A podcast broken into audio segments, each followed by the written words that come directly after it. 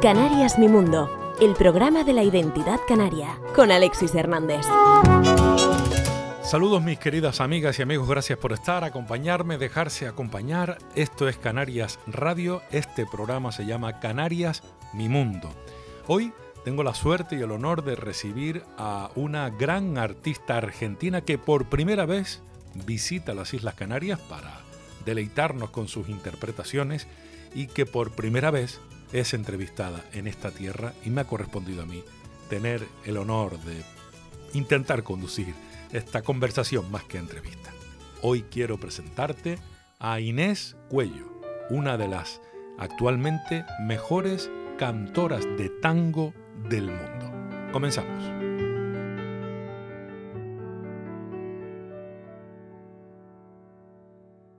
Nací en un barrio donde el lujo fue un albur. Por eso tengo el corazón mirando al sur. Inés Cuello, cantadora de tangos o contadora de historias, ¿cómo, cómo te sientes más en casa cuando se te presenta? Eh, en Argentina hablan de cantante o cantora. Cantadora es más de este lado, ¿no? O sea, cantora de tangos entonces. cantora o contadora de historias me gustó también. Intérprete. Intérprete. Intérprete, sí. Nunca has dicho que no a nada que tenga que ver con la música y la poesía desde bien chica. Te estrenaste con cinco años apenas, ¿no? Así es. Y cantando un tango. Sí, en el Jardín de Infantes, en el coro del Jardín de Infantes, canté El Día que me quieras, allá por 1994. Eres una atrevida, ¿eh? o una inconsciente en aquel entonces, no Las lo dos sé. cosas. Las dos cosas. Bueno, bienvenida a Canarias Radio, bienvenida a esta tierra. Espero que te sientas como en casa, viniendo de la mano de, de un buen amigo, un gran promotor, es el caso de mi querido Luis Medina, a deleitarnos con tu presencia, con tu voz sobre todo, y con tu maestría con la que además has ido acumulando eh, algunos tesoros musicales a través de tus discos, tres fundamentalmente que han sido lo, lo, los grandes éxitos. Estás dando cobertura en este momento a tu último trabajo con ese corazón que siempre late en el sur. ¿Te sientes bien en Europa? ¿Te sientes bien en Canarias? ¿Te sientes bien en España? ¿En Suiza, de donde acabas de llegar? Sí, me siento muy bien, es un placer siempre eh, llevar un poquito de la música argentina a todas partes del mundo. Eh, España es un sitio al cual he vuelto muchísimas veces. Aquí grabé eh, mi segundo disco en vivo, fue a, en conciertos por España y volví a presentarlo y bueno, ahora estoy en este, en este caso presentando un poco de lo que fue este último disco, Mi ciudad y mi gente, eh, que es un trabajo muy íntimo y muy especial para mí, pues busca eh, hablar de lo que de la búsqueda que vengo haciendo desde hace un tiempo, eh, intentando correrme un poquito de las temáticas bastante complejas para la actualidad eh, en cuanto al machismo, en cuanto a, esa carga potente que tiene el tango de, historias y de formas de vincularse que ya han quedado un poquitito atrás. Eh, y bueno, como una voz femenina eh, que, que, cuenta estas historias, vengo haciendo un trabajo de búsqueda de repertorio y este disco es un poco una expresión de aquello. Supongo que precisamente es esa una de las cosas que primero llama la atención una mujer cantando tango. No fue siempre lo habitual, aunque intuyo que siempre las hubo, ¿no? Siempre las hubo, eh, por suerte cada vez es más habitual, cada vez sorprende menos que seamos mujeres cantando tango, eh, cada vez hay más obras que, que representan lo que sentimos las mujeres al, cantar y al, al, habitar espacios como, como el del tango. Eh, y bueno, para mí es un, honor, un placer llevar esta música por el mundo, como te contaba. Algún amigo eh, me ha comentado, algún amigo argentino me ha comentado en alguna ocasión que no hay mejor manera de contar una historia y de cantar una historia, pero sobre todo de contarla que, no sea a través del tango.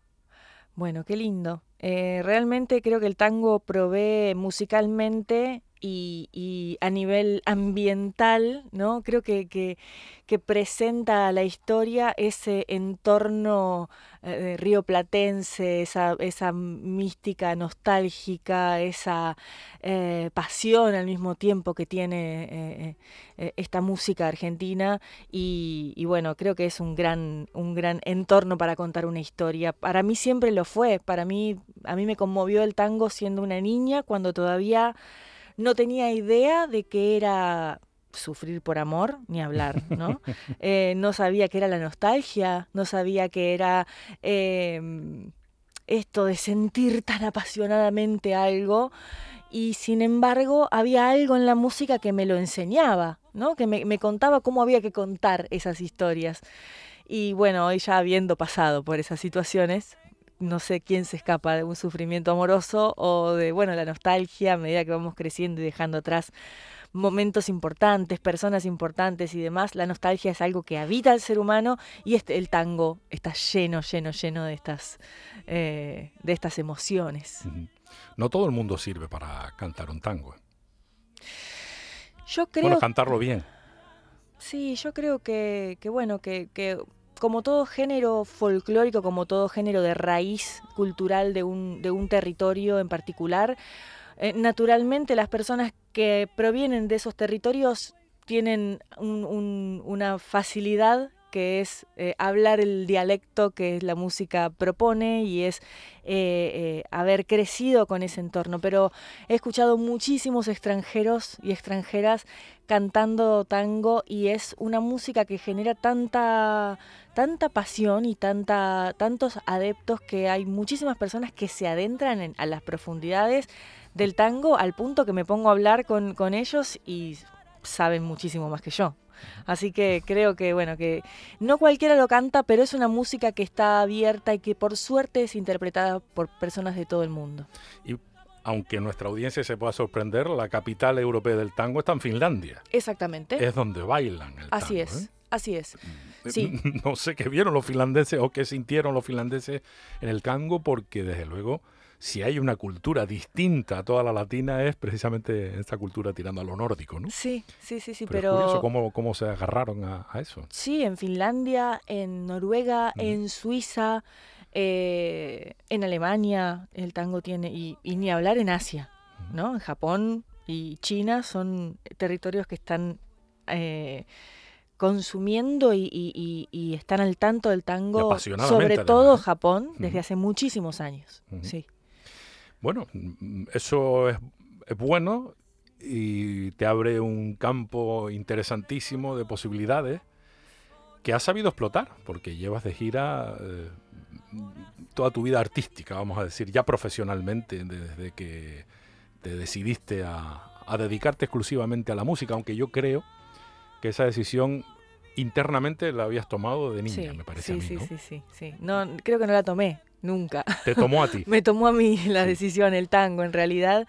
Eh, y, y, sí, el tango también tiene esta, esta benevolencia para los artistas que que lo habitamos o que lo llevamos eh, o que lo adoptamos o él nos adopta a nosotros, no sé bien, pero es una música que nos abre muchísimos horizontes, que nos abre, nos da la posibilidad de, de viajar y de contar estas historias por todo el mundo.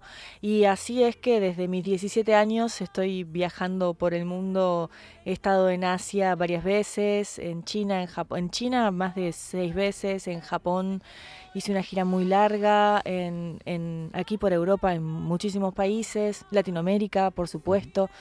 Eh, así que bueno, disfrutando de esto, de este privilegio. ¿En qué ha cambiado la Inés Cuello de aquellos años a la de ahora? De aquellos años del comienzo de mis giras.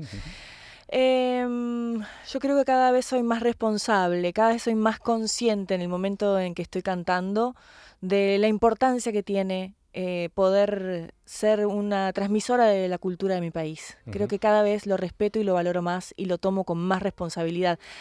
Antes me daba menos nervio en el estómago salir a cantar y cada vez, aunque cada vez gano más experiencia, cada vez siento más compromiso con lo que hago y cada vez me gusta que lo que hago tenga más contenido y más sentido y desde luego que lo, lo hago con una gran responsabilidad. ¿Qué temas son los que especialmente te preocupan que siempre te han preocupado y ahora de manera especial? ¿A nivel social? ¿Te refieres? Temas sobre los que cantas, entiendo, o con los que intentas, no sé si aleccionar o por lo menos evangelizar en cuanto a un mensaje que se hace necesario. Bueno, esto que te contaba en principio, que es un poco el, ambiente de este último disco, eh, la, presencia de, las voces femeninas en el tango. Eh, que es no, eh, no es solamente en el tango, sino en, en, la sociedad como, como, personas políticas, como personas que, que luchamos hace muchísimos años a nivel mundial por, por lograr una igualdad de derechos, una igualdad de, de acceso a los espacios, la posibilidad de, educarnos en las mismas condiciones que, que el resto de la sociedad, que los, que los varones o que, o que, las, que, que la gente criada en ese, en, ese contexto social eh, y, bueno, eh, las minorías eh, en general. Creo que, que, el mundo necesita mucho mirar para el costado y, tomar conciencia de la necesidad de igualar derechos. ¿Por qué apostaste por el blanco y negro en la imagen de este último disco? ¿Qué, qué, mensaje implícito lleva ese, ese, color? Bueno, tiene por un lado un costado eh, muy nostálgico, como el tango mismo, eh, y por otro lado yo soy muy amante de la fotografía, eh, soy fotógrafa por, por afición y soy fotógrafa en blanco y negro, te diría, casi que exclusivamente, y amo esa, esa decisión estética. Me parece que la forma gana muchísima importancia cuando los colores se aplacan un poquito. Eh, y también tiene que ver el hecho de simplificar la imagen a nivel visual, que la forma gane importancia, eh, se, se, condice bastante con la propuesta musical, ¿no? Es una propuesta con una voz femenina y un piano. Eh, dialogando constantemente y, proponiendo desde la simpleza algo muy pero muy profundo. Sobre, hablas del piano como instrumento acompañante. Eh, ¿Cuál es el, espectro musical en el que más cómoda te encuentras para interpretar un tango, por ejemplo, en tu caso?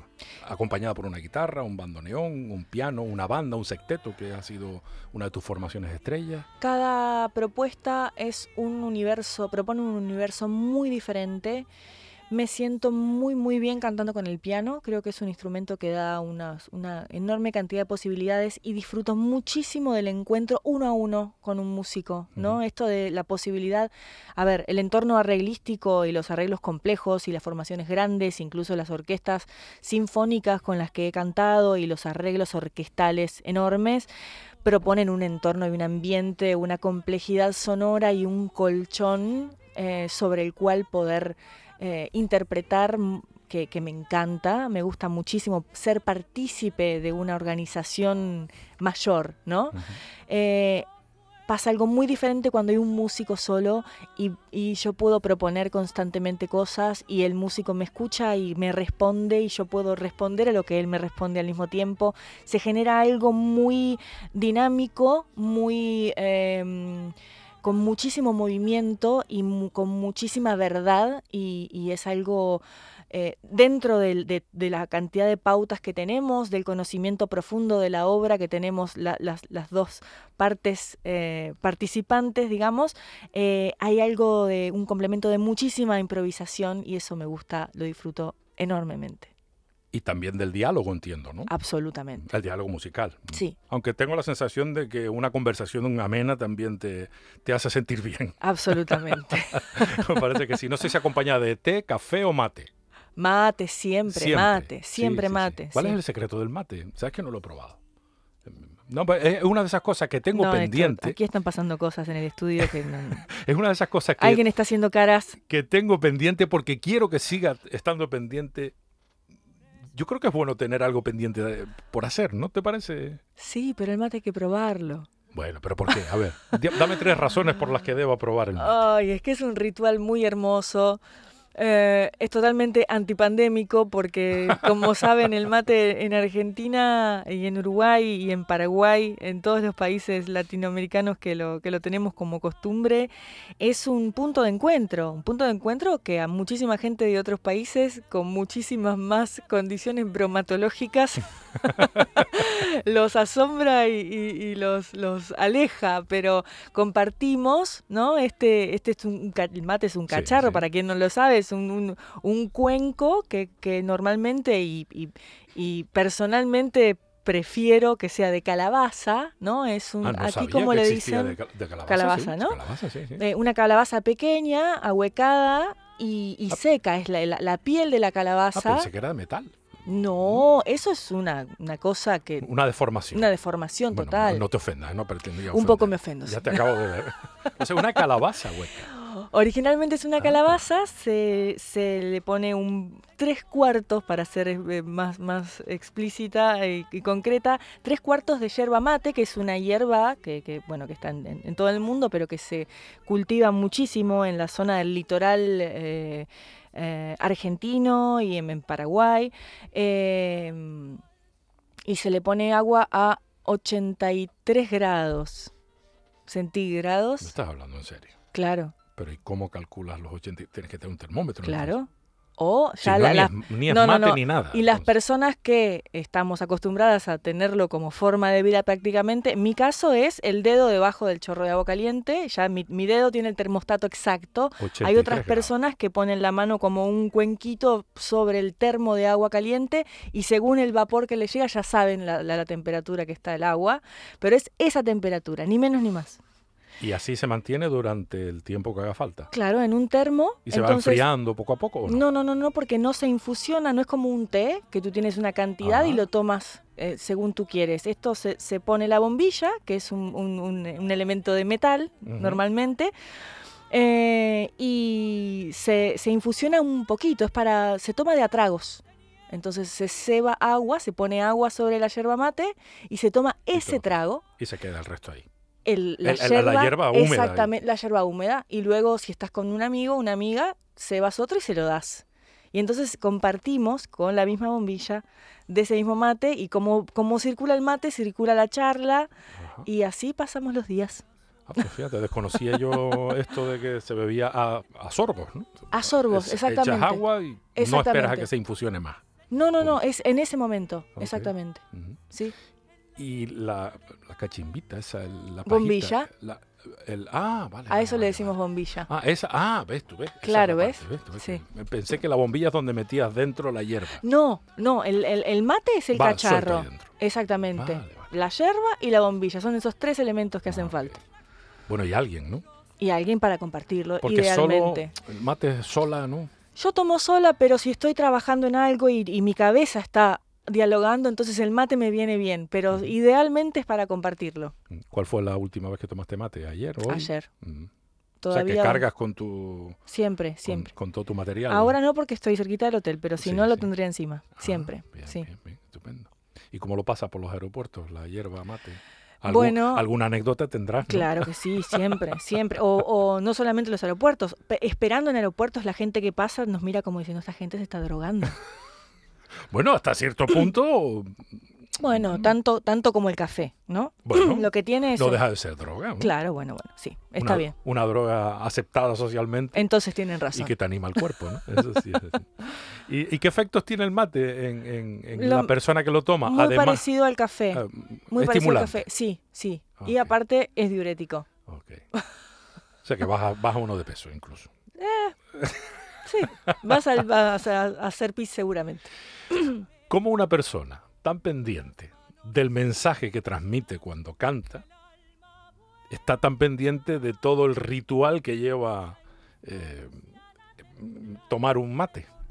¿Me explico? O sea, la forma es importante en el caso del mate y sin embargo cuando cantas te preocupa el fondo. Eh, yo creo que los rituales, cantar e interpretar es un gran ritual de encuentro. Y tomar mate también. No, no sé si puedo ir mucho más allá de, la Bueno. comparación, pero, pero me gustan mucho los rituales de, de- de encuentro y compartir y que haya un ida y vuelta y un diálogo, siempre. ¿Sueles cantar para adentro?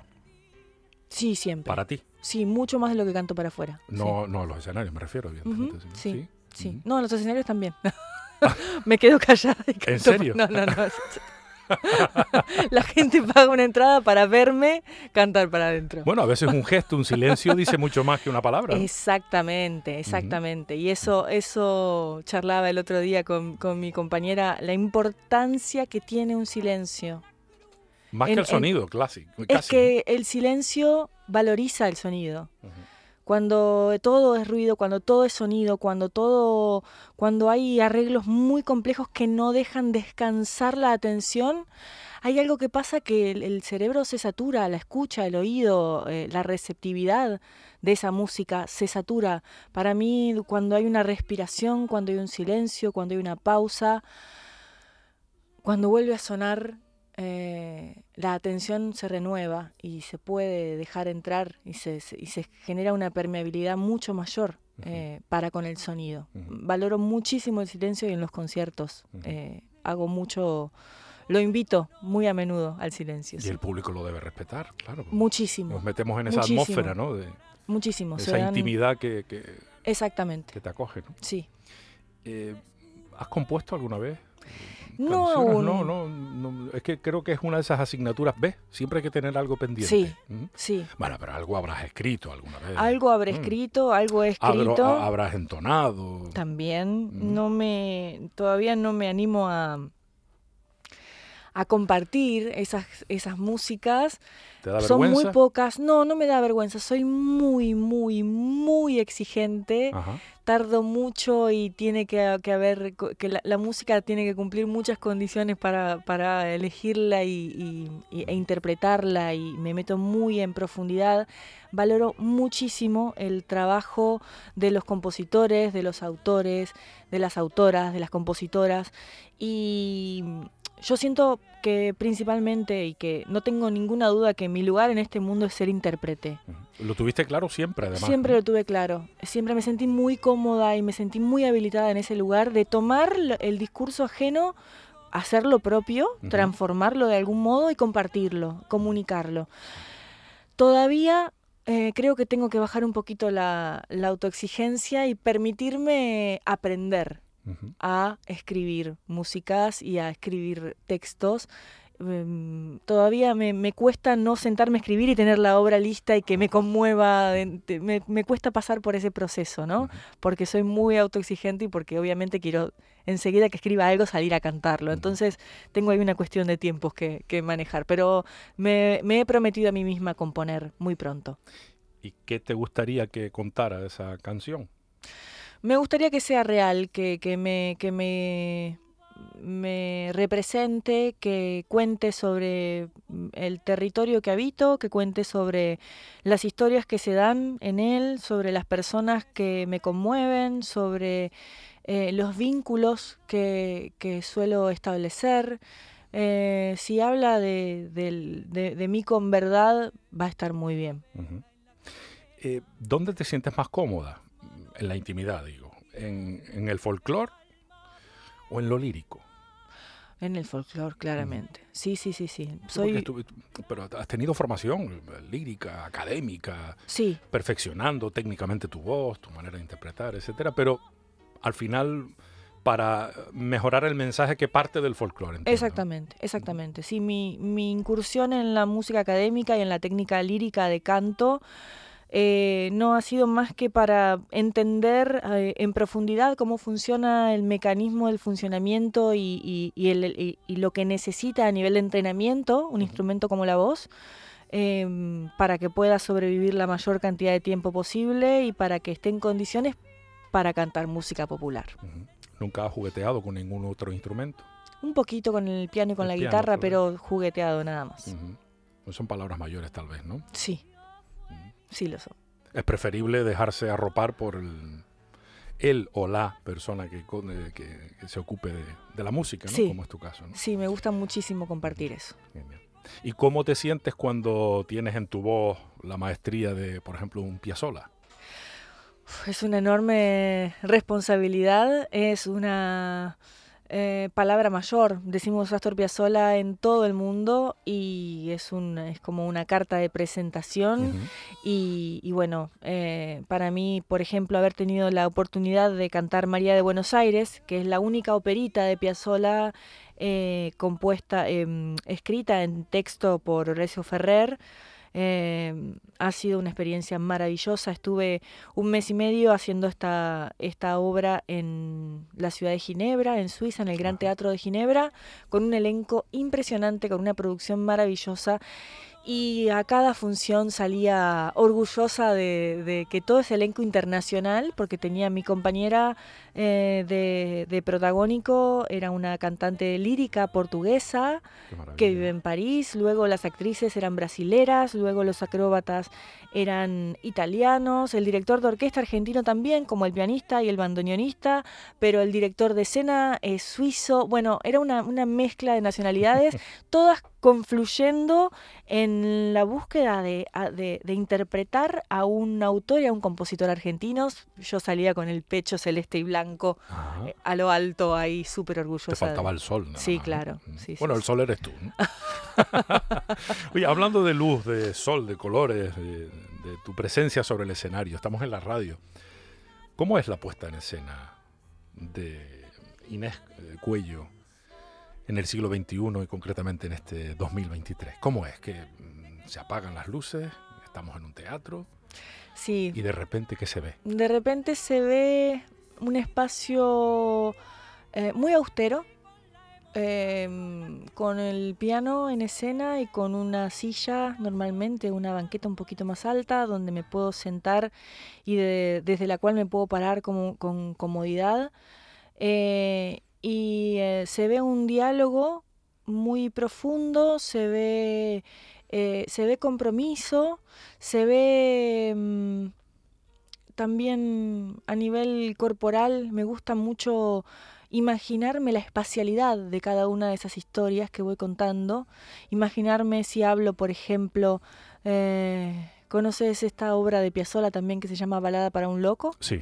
Que comienza con un recitado y, habla de las callecitas de Buenos Aires y me gusta darle a cada uno de esos elementos que voy nombrando un lugar frente a mí e ir contándolo con, con, el cuerpo, con el torso de mi cuerpo, con mis piernas, con las manos y con los gestos, ir mirando esos lugares y contándole al público para que se sumen a esa imagen y podamos compartirla y ver esas historias al mismo tiempo y, y disfruto un montón de eso. Así que yo creo que quienes vengan, quienes asisten a cada uno de, mis conciertos se encuentran con como con una pintura visual y sonora. Vestida de negro y de largo. Por lo general vestida de negro, sí, suelo variar a veces, pero, pero sí. ¿Pelo suelto o recogido? Eh, mayoritariamente suelto, pero recogido también. Eh, si tengo calor. es lo más apropiado. Exactamente. Piano de cola. Sí. Mm, negro. Sí. Brillante. Exactamente. Mm, la luz justa para que se te vea a ti, Exactamente. pianista o, quien fuera. Eh, y, un micro de mano, entiendo. Sí. Sí. Rara vez. ¿Con o sin pie? Sin pie para sentirte libre, ¿no? Sí, para poder moverme, sí, con, la mayor libertad posible. ¿Y cómo hacían los cantores de tango para en un espacio reducido, en un rinconcito, en un ambiente, me quiero imaginar, cargado de humo en aquellos años, ¿no? Principios del siglo XX, más o menos, con un pie de micro, apoltronado en el centro de un pequeño escenario, eh, pasando calor, seguramente. ¿Cómo hacían para, para ser tan expresivos? Bueno, porque es una música que te atraviesa, porque eh, en, ese momento la forma era esa y el cantor o la cantora eran parte de un tejido mucho mayor que eran las grandes orquestas de tango y había un espacio naturalmente muy, muy reducido para quien cantara. No había chance de moverse demasiado del lugar y el músico era una, un instrumento más de ese tejido. De hecho, no cantaban durante todos los temas. En la, er, en la época de oro del tango, las obras eh, eran obras de tres minutos y medio más o menos y el cantante se lo llamaba estribillista en ese momento porque cantaba solamente el estribillo de la obra y, terminaba la canción.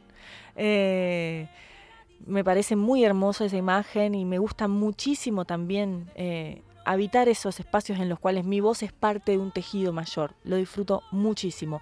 Esta propuesta con la cual estamos girando en este momento es completamente diferente, es mucho más íntima y bueno, y la voz tiene una, es, tiene el 50% digamos de, la responsabilidad. Y en este caso, en esta última gira que presentas, entiendo que estás difundiendo el mensaje de mi ciudad y mi gente. Así es intentando volver un poco al punto de partida, a la raíz, a, descubrirte nuevamente a ti misma siendo quien eres, buscando de dónde viniste para saber dónde estás. Cuéntame, eh, eh, esta puede ser la lectura que se haga de, los temas que he tenido la, suerte de poder escuchar a través del disco. Sí, el disco está muy atravesado por, por la visibilización de, las mujeres como compositoras. Hay una, un 50% de las obras están compuestos por, por mujeres. Em, dentro de los clásicos eh, elegí obras que hablan, una habla de, del amor de una manera muy bonita, que es con, con autocrítica ¿no? y con conciencia de, de, los errores propios y, el arrepentimiento. Y mm, otra habla de una avenida de la ciudad de Buenos Aires. Eh, luego de los temas eh, contemporáneos que elegí para grabar en el disco, que también está pensado eso, la, idea de que haya obras nuevas, obras que hablen del, presente de esta música.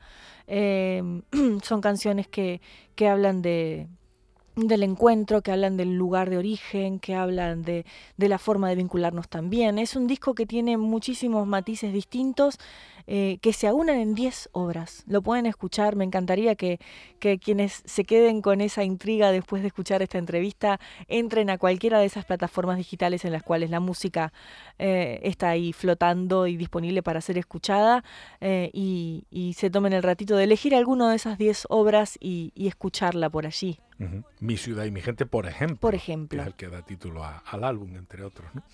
Em, Cuéntame de, cómo está el panorama musical eh, desde el punto de vista empresarial, desde el punto de vista artístico en este momento. Estamos en un momento un poco extraño ¿no? para los artistas, ¿no? porque eh, se les pone cuesta arriba. Estamos en un cambio de paradigma, tengo la sensación, una vez más. Y no sé mm, dónde está el beneficio del artista, más allá de poder expresarse libremente sobre un escenario, ¿no? porque ya el mercado discográfico es totalmente distinto al de hace 10 años, no hace falta irse mucho más atrás. Los escenarios ahora parece que vuelven a estar otra vez de moda, pero no sé con qué espíritu lo afronta alguien que se dedica profesionalmente a la música. Bueno, con muchísimo trabajo, con, con, con la total conciencia de que esto, en primera instancia, es para, para la gente que tenga ganas de escucharlo, no hace falta que sea, ojalá sea un público masivo. Ojalá porque, porque una quiere que el mensaje que, que trae y que elige contar y cantar eh, sea escuchado por la mayor cantidad de gente posible y naturalmente poder dedicarme con exclusividad a, cantar arriba de un escenario y compartir la música, eh, pero también con la total eh, convicción de que es algo que hago para mí, entonces busco estar muy conforme con eso, con, con, con, lo que estoy haciendo y sentirme em, responsable de esas decisiones, eh, lo cual no sucede siempre cuando hay que eh, transar con, con, ideas de, mercado que van mucho más allá de la intención individual, ¿no? que busca vender una música, que busca cumplir con una situación de mercado, con, con, con una... Eh, con un momento, de, por ejemplo, el actual, en el cual la música que se escucha em, tiene poco de íntima o tiene poco de, de, de mm, austeridad, tiene poco, es, es, algo mucho más eh, producido digitalmente, ¿no?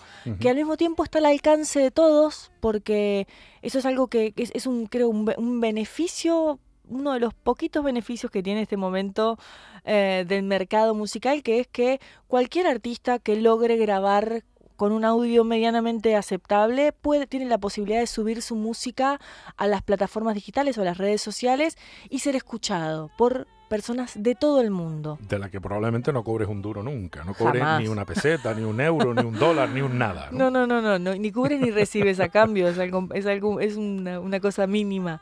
Pero, pero bueno, eh, es algo ser un, artista independiente o ser un artista autogestivo, como vengo siendo hace 17 años, em, esa es un trabajo de mucha convicción, de, mucha dedicación eh, y de muchísimo beneficio, rédito no económico, sino afectivo y, y, social y cultural. De eh, verdad, Inés, esto es lo que tú imaginaste en su día, cuando ya llegaste no sé si me estoy explicando. Cuando ya llegaste dijiste, ah, era esto, y a lo mejor no te terminó de gustar del todo, esta vida de artista, de... O sí, no sé. ¿Era esto lo que tú imaginaste? Eh...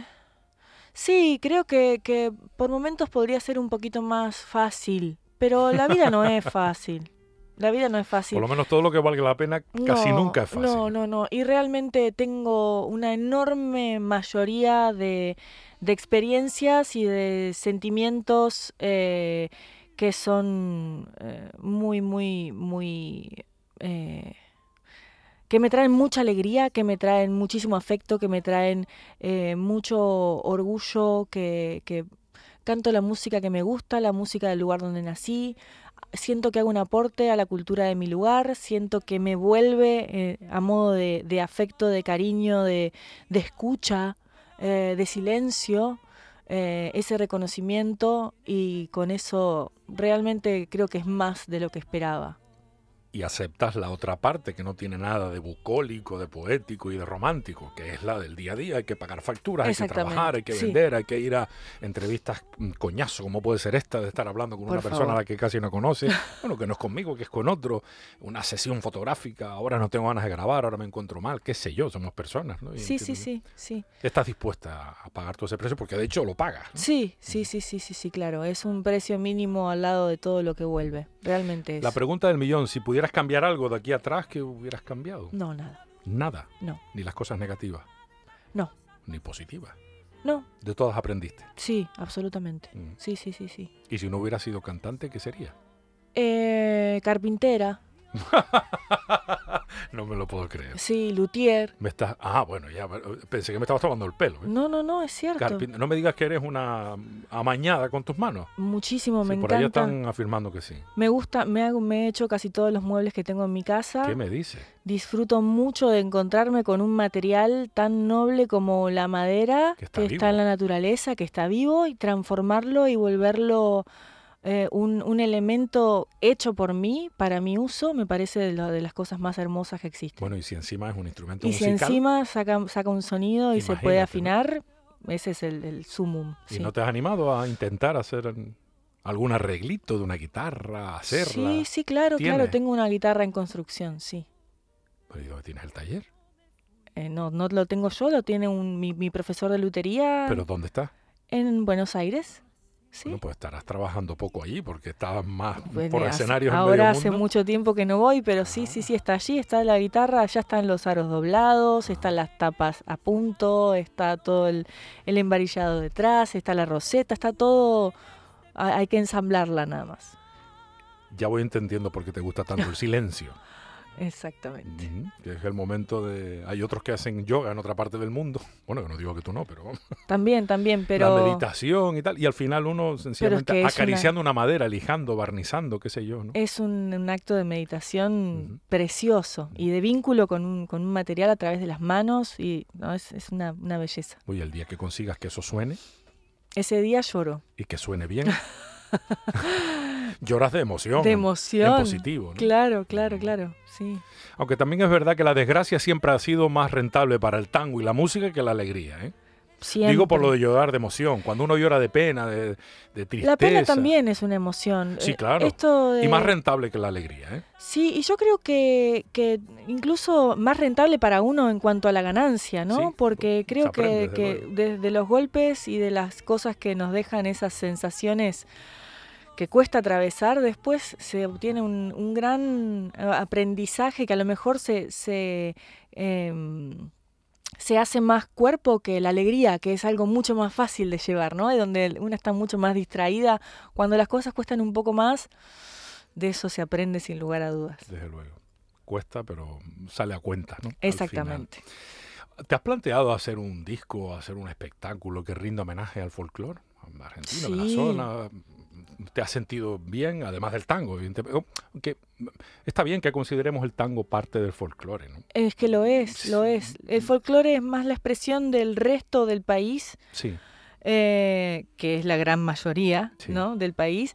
El tango es rioplatense, el, el tango es de Buenos Aires, el tango es de, de- de Uruguay eso te también. iba a ¿eh? decirme, que tengo algún amigo uruguayo No, que... no, no, con total, con total eh, reconocimiento de, de- de los orígenes. Eso es un Sí. tango rioplatense, Sí, eh, con, con influencias de muchísimas músicas que, que al igual que la- las personas que vivimos en esa ciudad y en este país como Argentina, eh, hecho eh, de, la inmigración, hecho de, la mezcla de, un montón de culturas.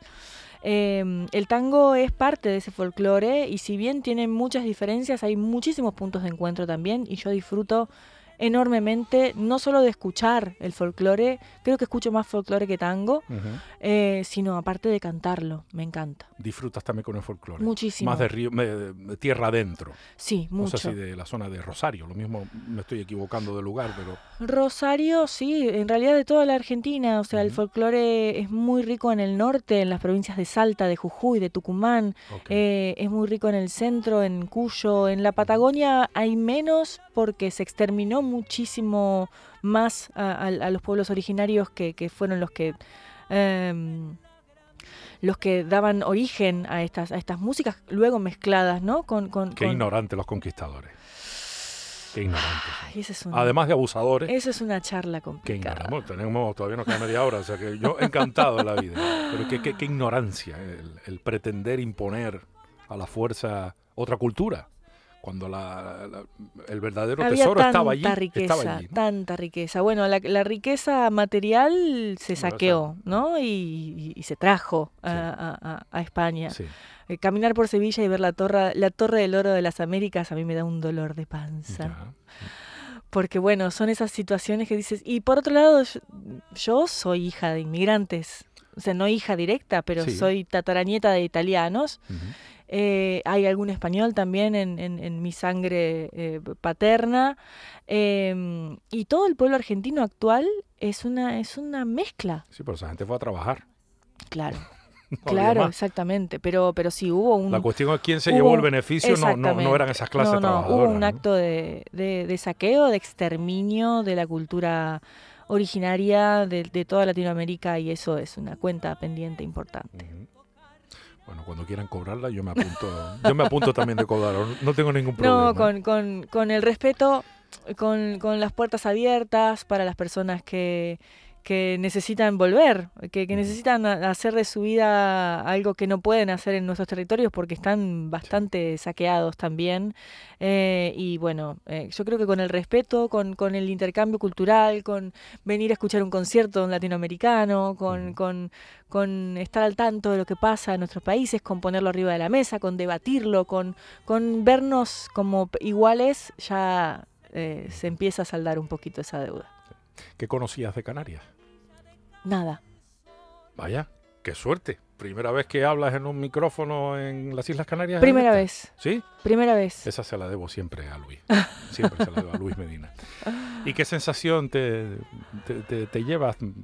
No tienes que decir solo cosas buenas, ¿eh? Puedes decir libremente lo que, eh, lo que de verdad experimentas con, con los pocos o muchos paseos que hayas dado por... En este caso estás en Santa Cruz de Tenerife. Sí, han sido muy poquitos La paseos laguna. porque he llegado el día de ayer.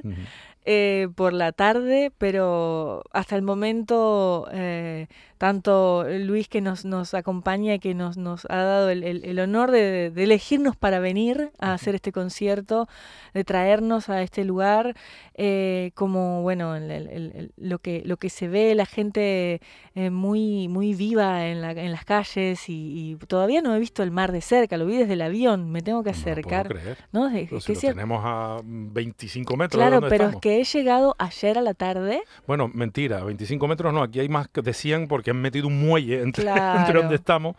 En fin, pero bueno, eso es otro debate, ¿no? Bien ahora, me voy de aquí y me voy al mar. Ah, pues estupendo, es un, es un muy buen sitio, sí. Pues claro, tú, claro, el, el mar es distinto, ¿no? El- este Atlántico es absolutamente distinto al que puedas conocer. completamente distinto. Y eso que la Argentina está en la costa atlántica, pero Sí, está pero- desde el otro lugar sí. y está al- al- mucho más al sur. Bueno, Sí. más o no tan, tan, tanto no tan, más al tan, sur. tan, no, pero sí. Pero sí. Pero aquí es mucho más azul, más intenso, porque es mucho más profundo. Claro, A, a 20 metros hacia afuera ya tienes un- una fosa, ¿no? claro. Eh, pero bueno, da igual, el mar es maravilloso en todos sitios. El mar, me gusta pensar que el mar nos une más que separarnos, ¿no? Totalmente. Esa es la sensación que... No me queda otro remedio siendo isleño y estando en, en una de estas peñas de- del Atlántico, ¿no? ¿No se te hace pequeñita la, la- la sensación de, si ves en el mapa y ves una isla como Tenerife, como Gran Canaria, y decir, "Coño, qué chiquitito es, ¿no? Comparado con, con un continente. La sensación desde el avión me pareció... eh, sentí algo muy, muy, muy hermoso que, que era ver la montaña y, el, el hombre modificando, porque desde arriba se ve todo tan pequeñito y se ve tan, tan contundente la naturaleza y tan clara la intervención del hombre, ¿no? Y empezaba a ver los asentamientos humanos ahí como metiéndose en los recovecos de la montaña. Me conmovió profundamente esa imagen, ver la, la contundencia de la naturaleza, la montaña y el mar, y el hombre buscando espacio, eh, ganando espacio. No sé qué tanto tengo que, tengo que introducirme más, y, y- y de esto se trata venir a estos espacios también, ¿no? Poder conocer, pero no sé qué tan respetuoso ha sido el hombre de la naturaleza aquí, qué tanto... Bueno, el de aquí, más o menos. Los que han venido de fuera a montar grandes cadenas hoteleras, ya te digo yo, que lo han copado todo y nos Claro. están comiendo. Claro. Pero ese es otro debate. Claro, Vas a tener que venir con más frecuencia, Inés, y Sí, sacamos, ponemos sobre la mesa todos los debates. Y eso es que no íbamos a hablar ni de política, ni de... eh, pero bueno, Es imposible, es imposible. Es verdad, porque a veces uno le da, le da rabia, ¿no? Ver cómo, eh, cómo se expolia, ¿no? Un, un- Y sí. un lugar aquí, en esta época o siglos atrás, da igual, ¿no? Totalmente. Es así. ¿Hay alguna canción preferida de la de tu Mi ciudad y mi gente? Por destacar alguna, porque vamos a cerrar el- este capítulo y voy a tener la posibilidad de regalarle a la audiencia de todas las Islas Canarias eh, tu música y la vas a elegir tú. Eh, me gusta mucho una obra que, al igual que el- la, la canción, el tango que da título a, a este disco, eh, es de Eladia Blasquez, una compositora que decimos que es argentina, pero en realidad es española, porque fue nacida en, en- yo no re- creo que era la ciudad de Almería. Ajá. Eh, tengo que, que chequearlo bien, pero es española sin lugar a dudas, eh, pero creció en Buenos Aires y se desarrolló en Buenos Aires y fue una mujer totalmente fundamental en la historia de las mujeres en el tango. Y ella escribió una, un- muchísimos tangos preciosos, pero este, El Corazón al Sur, el que, el que te quiero proponer para compartir con, que- con la audiencia. Es el que abre el, el- el álbum, precisamente, el tema que abre el álbum, por lo menos en las listas digitales. Claro, sí. Eh, ese, esa obra me conmueve mucho, me representa mucho, habla de la vuelta y de, de la vuelta al lugar de origen, habla de, de las cosas sencillas que nos conmueven y que nos son fundamentales para ser quien, quienes somos. El Corazón al Sur es una obra que me gusta muchísimo y que me encantaría compartirla. Con ella vamos a terminar. Pero antes, eh, necesito que me des tres razones para escucharte y verte en directo. ¿Cuál crees tú que fueran las tres razones de mayor peso para que alguien que se plantee conocerte sobre un escenario finalmente dé el paso y lo haga? Eh, una de esas razones tiene que ver con, con el acto político de ir a escuchar música en vivo.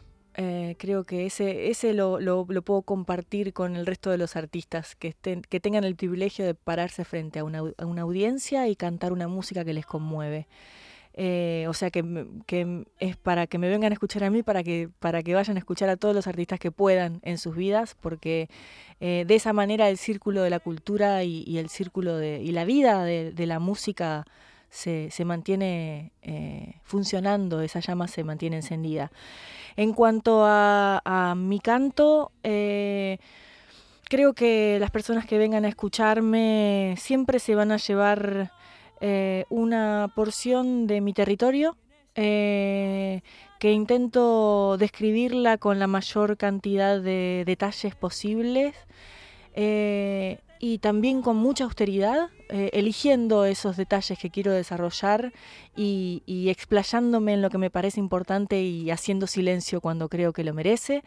Eh, desde ahí va mi compromiso y creo que se van a llevar también eh, muchas emociones. Me gusta mucho conectar con, con, la profundidad de la emoción y así como yo siento y paso por una enorme cantidad de emociones a lo largo de un concierto, creo que que se da esa, ese diálogo con el público en el silencio y en la escucha eh, que hace que esa, esa emoción sea compartida.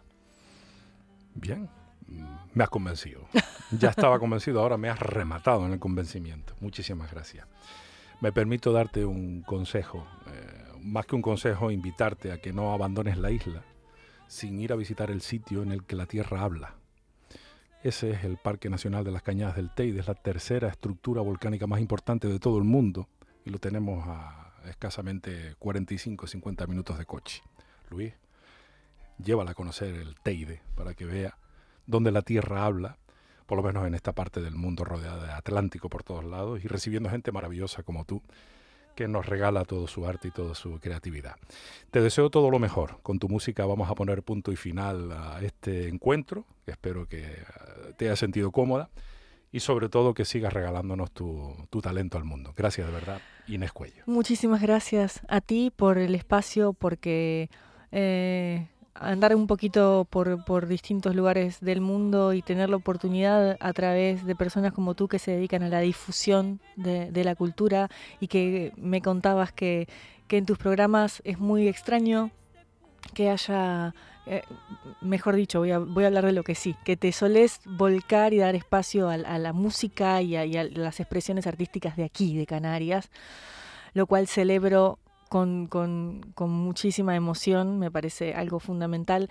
Como artista extranjera, como artista latinoamericana, eh, como artista argentina, tener la oportunidad de venir y contarles y de llegar al público que te escucha eh, a través de, de tu programa es una, es una gran facilidad y es una de las pocas eh, formas que tenemos de dar a conocer nuestro trabajo más allá de las redes sociales. Esto es algo muy direccionado, hay una audiencia que te escucha porque respeta tu trabajo y que compartas eso con, con los artistas es algo muy valioso, así que te lo agradezco con todo el corazón. Muchísimas gracias a ti por tu generosidad. Y a ustedes que nos escuchan, eh, mi deseo de salud, de paz, felicidad y sobre todo que disfruten de la música, ahora en forma de tango, desde mi ciudad y mi gente, con el corazón al sur con la magnífica voz de Inés Cuello. Hasta el siguiente programa. Canarias Mi Mundo.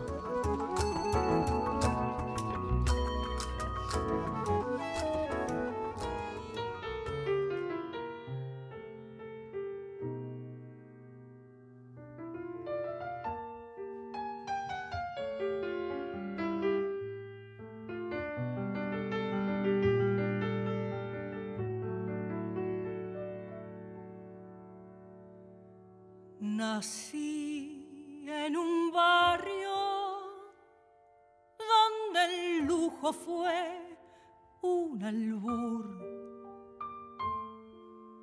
Por eso tengo el corazón mirando al sur. Mi viejo fue una abeja en la colmena, las manos limpias el alma buena y en esa infancia la templanza me forjó. Después la vida mil caminos me tendió y supe del magnate y del taur, por eso tengo el corazón mirando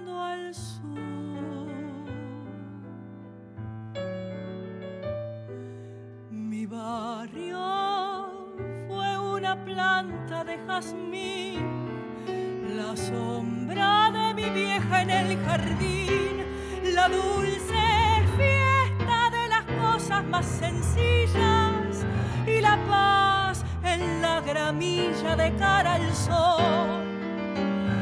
Mi barrio fue mi gente que no está, las cosas que ya nunca volverán. Emoción y con la cruz. Yo sé que tengo el corazón mirando al sur.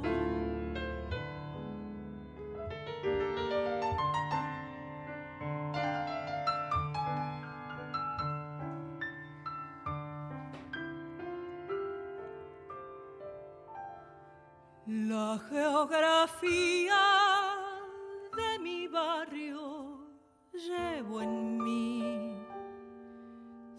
Por eso que del todo no me fui.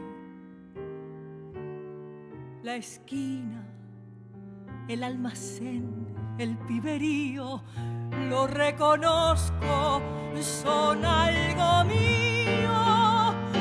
Ahora sé que la distancia no es real y me descubro en este punto cardinal,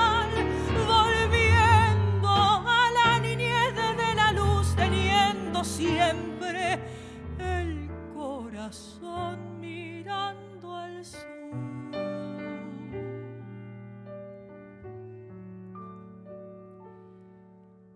Mi barrio fue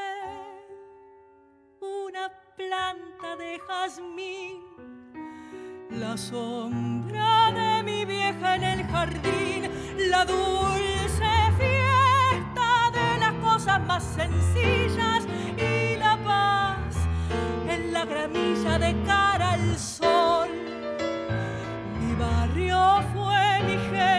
que no está, las cosas que ya nunca volverán. Si desde el día en que me fui con la emoción y con la cruz, yo sé que tengo el corazón mirando al sur. Canarias Mi Mundo, con Alexis Hernández.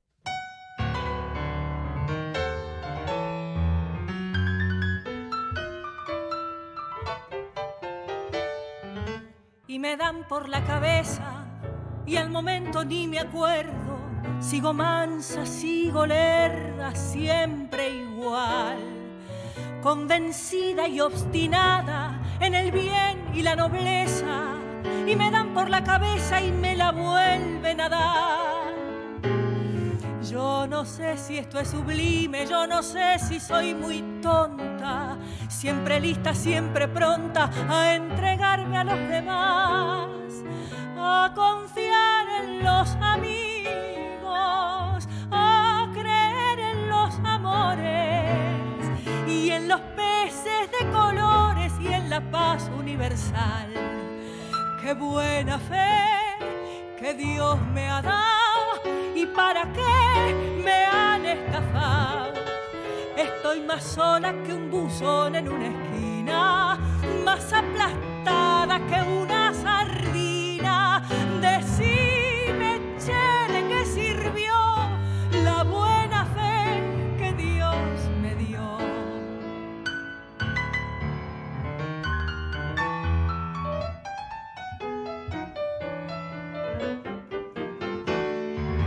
Yo no sé si me quisieron, pero cuando quise mucho me pasaron el serrucho.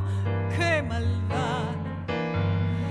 Cuando más necesitaba esa luz de la ternura, me dejaron bien oscuras masticando soledad. Y lo mismo no escarmiento, si me engañan yo no miento, pero a mí me hacen el cuento del amor y la amistad. Y por eso de cariño tengo secos los bolsillos y una marca en el orillo de gilita nacional. Qué buena fe que Dios me ha dado y para qué me han estafado. Estoy más sola que un buzón en una esquina, más